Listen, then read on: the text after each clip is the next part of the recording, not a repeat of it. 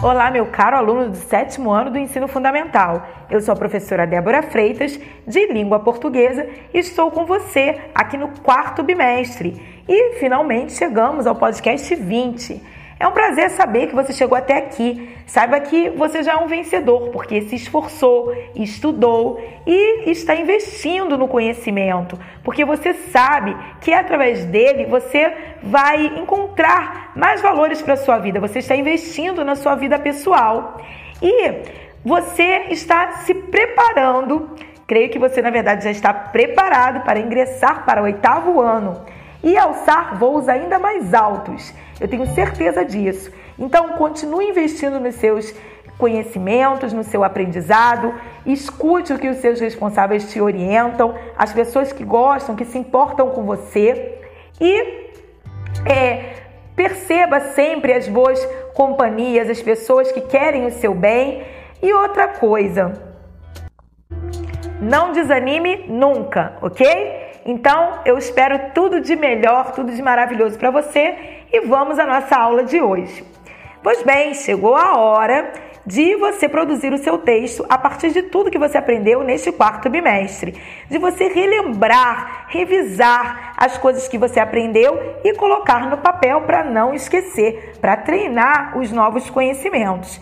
Então, neste quarto bimestre, nós aprendemos sobre a coesão referencial, que é um elemento importante na construção de um texto, a fim de evitar repetição de palavras, de unir partes do texto e falar a mesma linguagem do início ao fim. E existem elementos de coesão que evitam repetição de palavras, como o uso de sinônimos, que são palavras semelhantes, como por exemplo bonito e belo o uso de pronomes, de substantivos e até mesmo de adjetivos, que são qualidades. Então, ao invés de dizer, por exemplo, minha mãe é linda, minha mãe é especial para mim, minha mãe fez hoje uma comida deliciosa, eu posso substituir minha mãe, já na segunda oração, por ela, pelo pronome pessoal do caso reto ela. Outra coisa que nós aprendemos também são os hipertextos e vimos que o hipertexto é leitura de múltiplos textos que uh, se reúnem para formar todo um repertório, um entendimento melhor do que você está aprendendo, das informações que você busca a partir do primeiro texto que você leu. E você pode trazer, inclusive, ideias de vários textos para a proposta do hipertexto no seu texto, esse texto que você vai escrever agora. E os tipos de textos são vários, existem vários gêneros textuais. A narração, que conta uma história, a descrição, que, que descreve, que detalha como é uma personagem, como é um lugar, a dissertação, que dá a opinião de quem escreve a respeito de, de temas muitas vezes polêmicos, mas vamos aprofundar aqui na narração, que pode ser o gênero textual que você vai escrever. A estrutura de uma narração os elementos que fazem parte de uma narração precisam ser as personagens, que podem ser a personagem protagonista, que é a principal da história, a personagem antagonista, que em geral é um vilão ou uma vilã, ou mesmo uma pessoa que acaba atrapalhando os planos da, da personagem protagonista. Temos também as personagens secundárias, as menos importantes, que aparecem menos, enfim, Precisamos também de um narrador, de uma voz que conta a história. E uh, não confunda-o com o próprio autor do texto, porque muitas vezes esse, este narrador pode ser também criado pelo autor, com sentimentos, com uh, características que não fazem parte do escritor. E nós temos dois tipos principais: o narrador personagem e o narrador observador.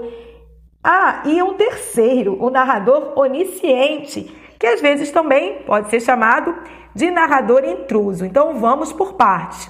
O narrador personagem é aquele que faz parte dos fatos, dos acontecimentos e muitas vezes ele conta a própria história em primeira pessoa, eu. Ou ele conta a, a, os fatos que ocorrem com outras personagens mas ele é chamado assim, narrador personagem, porque ele faz parte da história. Já o narrador observador, é, ele surge quando o texto é escrito em terceira pessoa, porque é alguém que está ali escondido atrás de uma moita, atrás de uma árvore, escondidinho. É, bem escondido, ninguém o percebe, mas ele assiste a tudo que ele vê, os fatos que ocorrem com as personagens. Ele não participa da história, mas assiste-a de longe.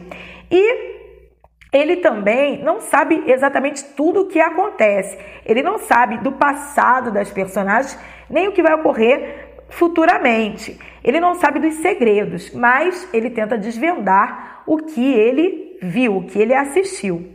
E já o narrador onisciente é aquele que sabe tudo, sabe todos os segredos, ele sabe até, ele pode antecipar os pensamentos das personagens. Nossa, ele é como quase que um bruxo, mas porque ele realmente sabe tudo que acontece. Ele sabe o passado, sabe o futuro. E quando ele mistura ali no, na sua história as, as, os pensamentos das personagens e os transcreve, ele está utilizando um elemento chamado fluxo de consciência das personagens. E isso é muito interessante. Por exemplo, temos uma escritora maravilhosa brasileira que é, infelizmente já falecida, mas deixou como legado os seus textos e seus romances e seus contos, suas crônicas, que é Clarice Lispector. E ela amava é, trabalhar com fluxos de consciência, com os pensamentos das personagens, fazendo uma análise mais íntima do interior, uma análise psicológica das personagens, não só como elas eram por fora. E este narrador é, onisciente, o interessante é que ele pode ser também chamado de narrador intruso. Sabe quem fazia muito isso? Machado de Assis considerado por muitos, muitos mesmo, muitos brasileiros, como o nosso maior escritor de todos os tempos. E nos seus romances, ele conversava às vezes com o leitor. Ele falava, caro leitor, querido leitor. E isso é muito interessante ter esse, esse feedback, esse retorno, é, colocando o leitor como alguém muito importante para o seu texto.